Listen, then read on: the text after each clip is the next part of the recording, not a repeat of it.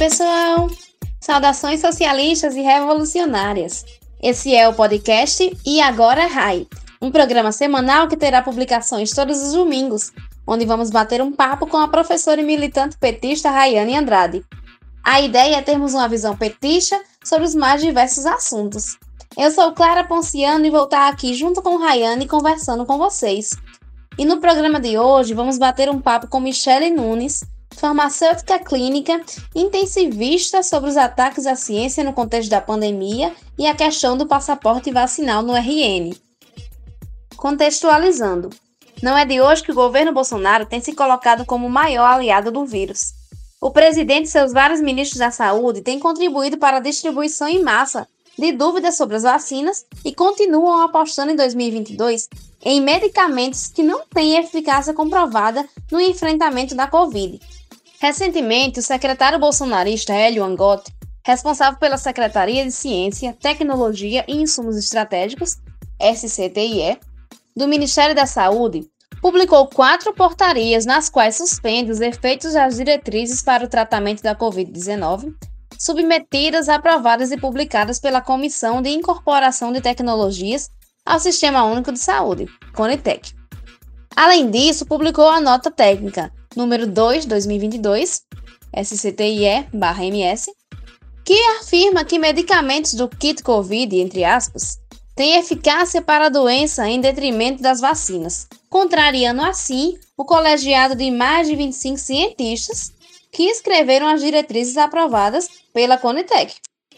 O presidente atacou a Anvisa, agência responsável pela aprovação da utilização de vacinas, dando especial destaque para a liberação da imunização para crianças.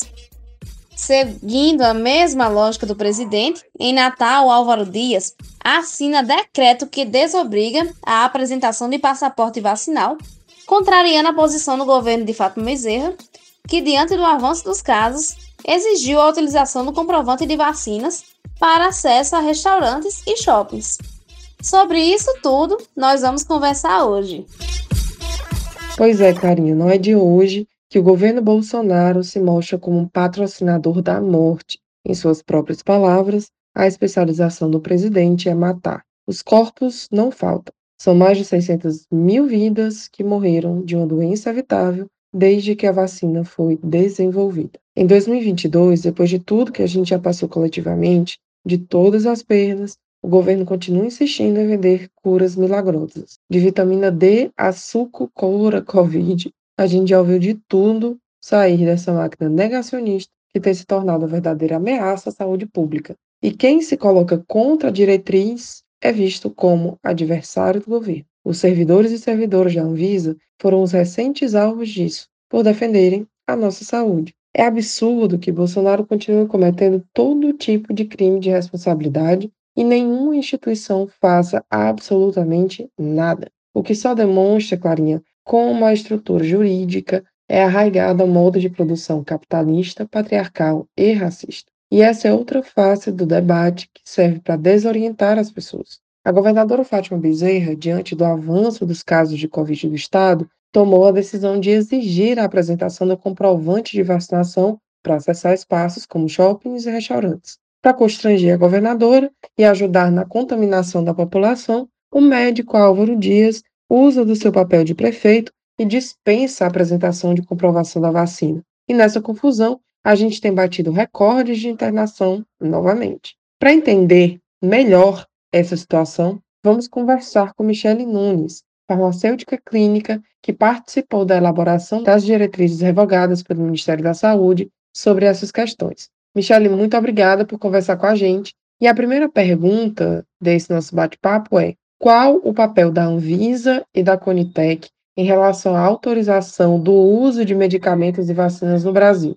Explica melhor como foi feita a diretriz de tratamento da Covid e por que vocês contraindicam o chamado kit Covid. Ariane, olá Clara, muito obrigada pelo convite. É uma satisfação poder falar para a classe trabalhadora, é, esclarecer um pouco sobre esse assunto, falar sobre essas instituições que são tão fortes e necessárias no Brasil, como a Anvisa, a Conitec e todos os processos relacionados às diretrizes de tratamento da Covid e enfrentamento da pandemia. Então, respondendo à sua primeira pergunta, qual que é a, a diferença né, do papel da Anvisa e da Conitec nesses processos, a Anvisa ela é responsável por aprovar o uso de novas substâncias e também aprovar o uso de substâncias já aprovadas, aprovando-as para novas doenças. Então, ela também é responsável pela vigilância pós-comercialização, que é depois que ela aprova que o medicamento vai para o mercado e a população passa a usar, ela vai fazer um monitoramento das reações adversas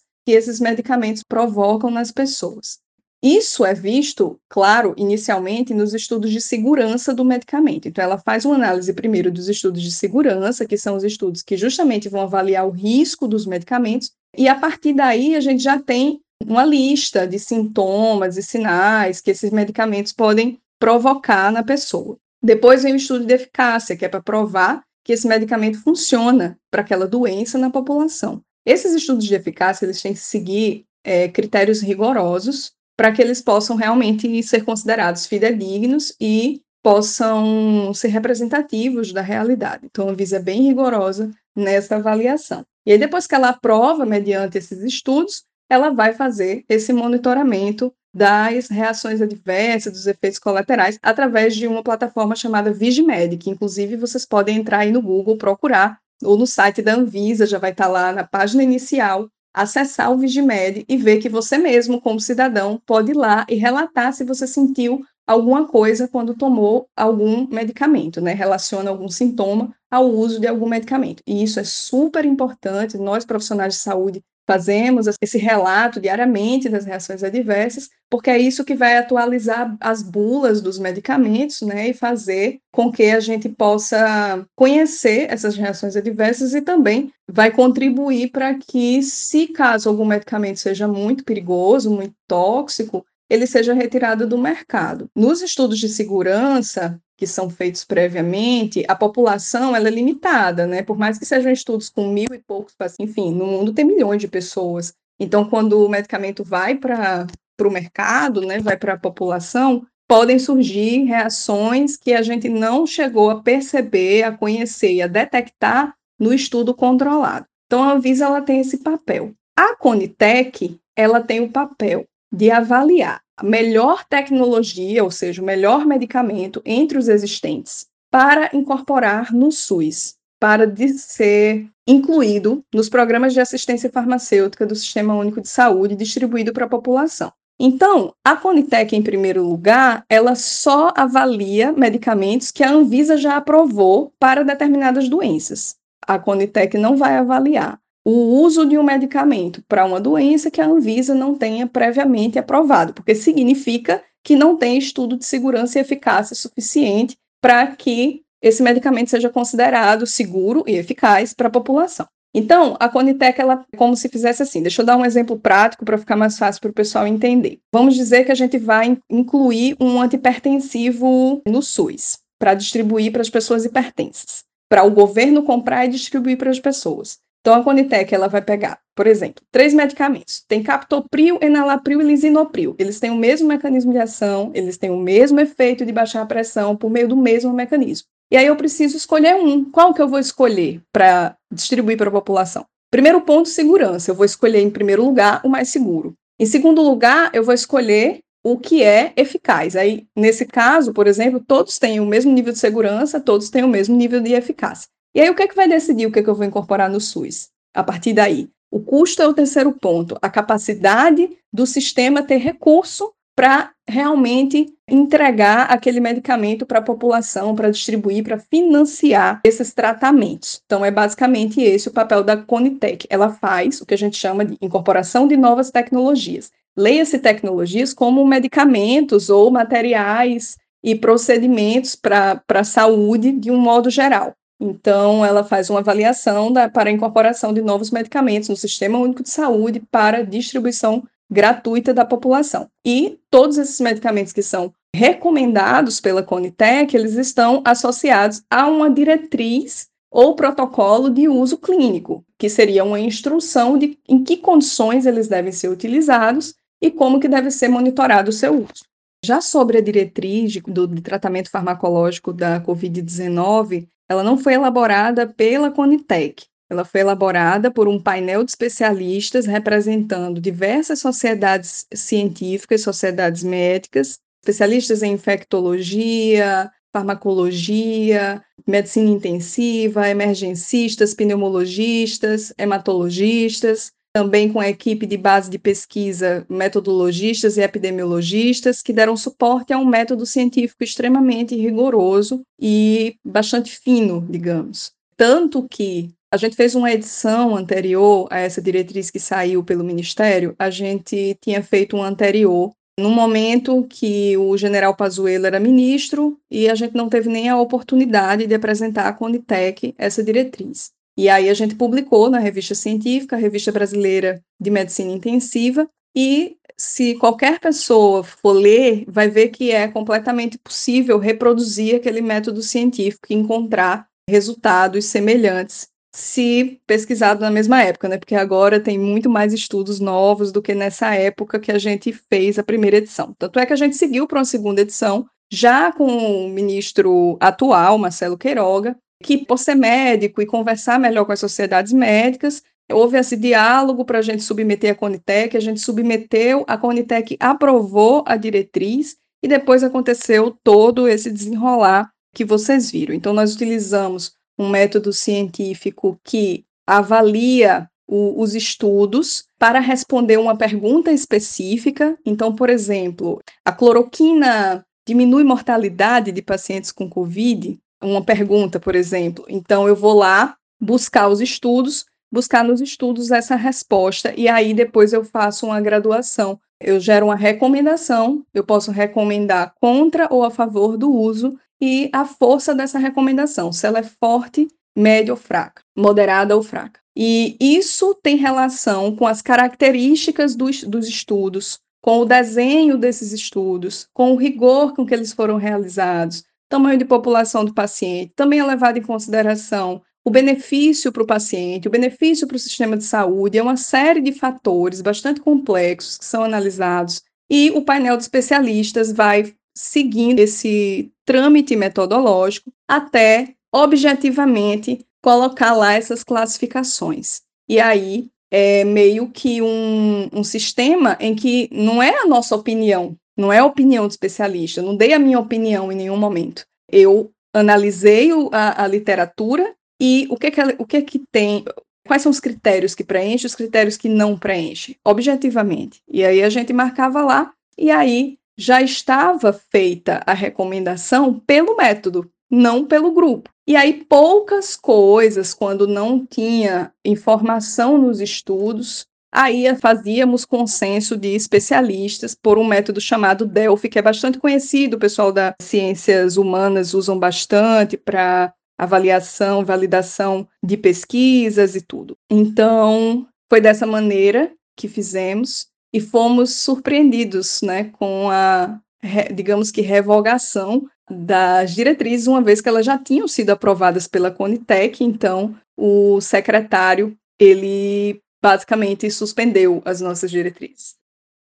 E aí os medicamentos que compõem o kit COVID, como cloroquina, ivermectina, e a, a, própria azitromicina. A azitromicina ela foi recomendada no caso do paciente ter sinais de co-infecção bacteriana, né? De, mas para tratar a infecção bacteriana ou quando a infecção tinha etiologia não definida, ou seja, você não sabia se se tratava de, de COVID ou de uma doença, de uma infecção respiratória bacteriana. Então, na dúvida, era recomendado utilizar o, o antimicrobiano para a bactéria, né, que seria a astromicina é um dos que poderia ser utilizado. Não sendo isso, para a COVID, a astromicina não estava recomendada. E a recomendação foi contra o uso da cloroquina na segunda edição, porque aí a gente já tinha estudos suficientes mostrando que ela não se mostrou eficaz nos estudos que foram incluídos, né, de acordo com todo o rigor desse método. E a ivermectina sequer tinha estudos também adequados nos pacientes para que a gente pudesse avaliar, pudesse fazer uma recomendação e pudesse classificar a força dessa recomendação. Então, por falta de estudos adequados, não foi nem considerado, teve nem como se classificar o uso desse medicamento para COVID. Então, por isso que esses medicamentos não entraram. Basicamente, a diretriz recomendava os medicamentos para tratamento hospitalar né, dos pacientes, no caso, o uso de dexametasona para os pacientes que necessitavam de suporte de oxigênio, tocilizumab com ressalvas do ponto de vista econômico, porque o tocilizumab que a gente tem disponível no SUS é para tratar artrite e outras doenças e não para tratar Covid, não se, teve, não se teve recurso para incluir esse medicamento para tratamento de Covid, isso aí é uma coisa que o governo, inclusive, poderia ter feito e não fez, né? Ficou apostando aí nos medicamentos ineficazes, porque o tocilizumab, ele foi mostrado eficácia nos estudos. E assim se seguiu. O, o grupo não recomendou nenhum dos medicamentos que fazem parte do kit e parece que isso desagradou o secretário. Então, tanto a Anvisa como a Conitec são importantes instrumentos anticorrupção, além de defender a saúde da população, não é isso? Qual seria, então, Michele, as reais motivações do governo para atacar essas instituições e principalmente reprovar as diretrizes, na sua opinião? A Anvisa e a Conitec são importantes instrumentos de combate à corrupção no seguinte sentido: antes da Anvisa, era muito mais fácil falsificar medicamentos, comercializar uma substância prometendo um resultado terapêutico que não era comprovado e que não existia. Acontece ainda hoje em dia, por exemplo, essa semana a Anvisa emitiu um alerta de falsificação imunoglobulina humana, que foram encontradas imunoglobulina humana sendo comercializadas falsificadas. Só que agora existe o combate, agora ela encontra, né, ela tem um setor basicamente que é bem investigativo dessas situações, e ela toma medidas. Então, quem acompanhar as redes sociais da Anvisa, o site da Anvisa, os alertas, ela é uma agência extremamente atuante nesse sentido, no combate de substâncias que podem ser maléficas para a população. Inclusive, agora essa PL do veneno, né, ela ataca diretamente a Anvisa também, porque propõe né, a retirada da autonomia da agência na decisão técnica, na, sobre a avaliação técnica dos agrotóxicos.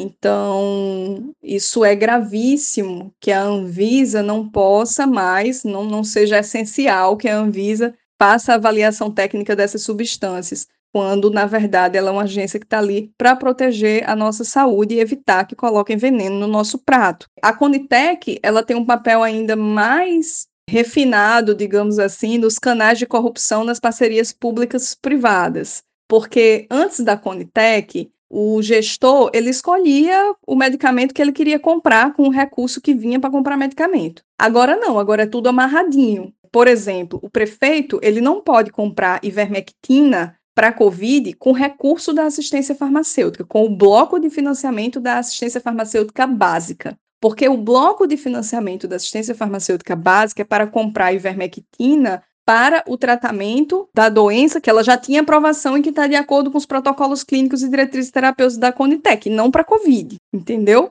Então, suspender as nossas diretrizes, penso eu, também é um meio de evitar os, os crimes de responsabilidades de muitos prefeitos e muitos gestores da assistência farmacêutica que compraram com recurso da, do bloco medicamentos que não, não cabiam, não estavam de acordo com os protocolos clínicos e diretrizes terapêuticas. Então, por exemplo, a cloroquina, ela está lá para ser comprada com recurso do componente especializado de assistência farmacêutica para artrite, para pacientes que têm artrite reumatoide. Eu posso comprar o quanto for necessário, mas para COVID não poderia. Então, na hora que a nossa diretriz surge contra indicando seria uma prova a mais de que esses gestores incorreram em crime de responsabilidade. Então, isso é algo que a gente tem que levantar também, né? Uma, uma ótica que a gente precisa analisar também, para além do negacionismo e da crença de que esses medicamentos funcionam. Que eu, honestamente, não acho que essa galera de fato acha que esses medicamentos não funcionam. Eles enganam uma massa que vão acreditar nisso mas eles mesmos, o ministro da Saúde, por exemplo, o próprio secretário que, que revogou as nossas diretrizes, eu não acredito que esse povo acha que cloroquina, ivermectina e companhia vai tratar a Covid. Para mim, eles fazem isso por outros motivos, por outras motivações. E no caso da suspensão das nossas diretrizes, uma dessas motivações, penso eu, é tentar eximir vários gestores do crime de responsabilidade de ter usado o recurso da assistência farmacêutica indevidamente. Como a gente pode orientar a população a avaliar a veracidade das informações que elas recebem sobre os medicamentos e vacinas, especialmente diante de tantos profissionais negacionistas que também estão ajudando a propagar informações falsas? Nossa, Rai, aí acho que é o maior dos desafios, o maior mesmo. Eu acho que, em primeiro lugar, tentar ver se não é uma fake news grosseira, sabe? Principalmente quando vem aquelas características de fake news muito, muito sensacionalistas. Morreu alguém porque tomou um medicamento, porque tomou uma vacina. Primeiro que a relação causal entre a pessoa morrer e ter sido por causa do medicamento ou da vacina é uma análise é técnica que leva um tempo e que nem sempre está relacionado, né? As pessoas têm, fal têm falado muito aí dos eventos cardiovasculares relacionando-os à, à vacinação, mas doenças cardiovasculares são as que mais matam no Brasil desde sempre. Se vocês entrarem no Cardiômetro, que é um site do, da Sociedade Brasileira de Cardiologia, vocês vão ver lá e tem históricos da mortalidade sobre essas doenças de infarto, AVC. Então, é preciso estabelecer uma relação de causalidade e quando isso acontece, a própria agência assume. Por exemplo, quando a vacina da Pfizer, que nos estudos se mostrou extremamente segura e, e a gente não imaginava que pudesse causar miocardite, ela passou a, na população em geral, começaram os primeiros casos na Europa de, de relato da reação e fizeram os estudos de causalidade, aí sim é possível causar em quantos por cento? Analisamos, mantém um perfil de segurança, mantém um perfil de segurança, continuou a usar. Se fosse uma situação que fosse realmente assim inviável continuar utilizando a vacina, ela teria sido suspensa. Então, essas informações, principalmente sobre vacina, sobre os medicamentos, olhem direto no site da Anvisa, que é o que a gente confia, né, tem uma confiança maior nesse momento, não dá para também confiar em todos os sites do governo, infelizmente. Procurem a informação direto no site da Anvisa. E sobre os profissionais, nossa, é o maior desafio do mundo, porque tem alguns que são até especialistas, assim, no sentido de que fizeram uma residência em áreas, área fim, né, a doença, tipo infectologia, e que fica defendendo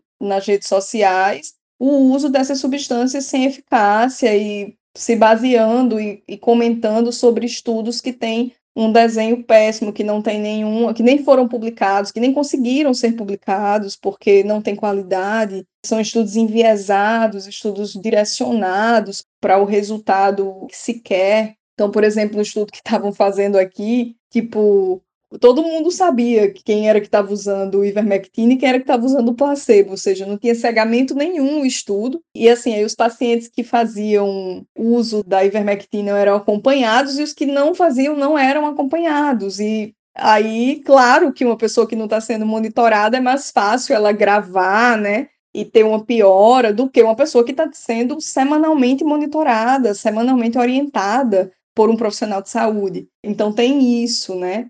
Confiem no que a agência, no que a Anvisa coloca, né? As vacinas são seguras, a agência garante isso. Confiem no que ela aprova e não aprova em relação aos medicamentos, né? O que ela recomenda e o que ela não recomenda. E quanto aos profissionais, procure os, a pessoa que você tem maior confiança, né? Um médico, farmacêutico que você sabe que é uma pessoa atualizada, que é uma pessoa que está acompanhando os estudos científicos, que é comprometida com a saúde da população e que vai te dar uma orientação adequada.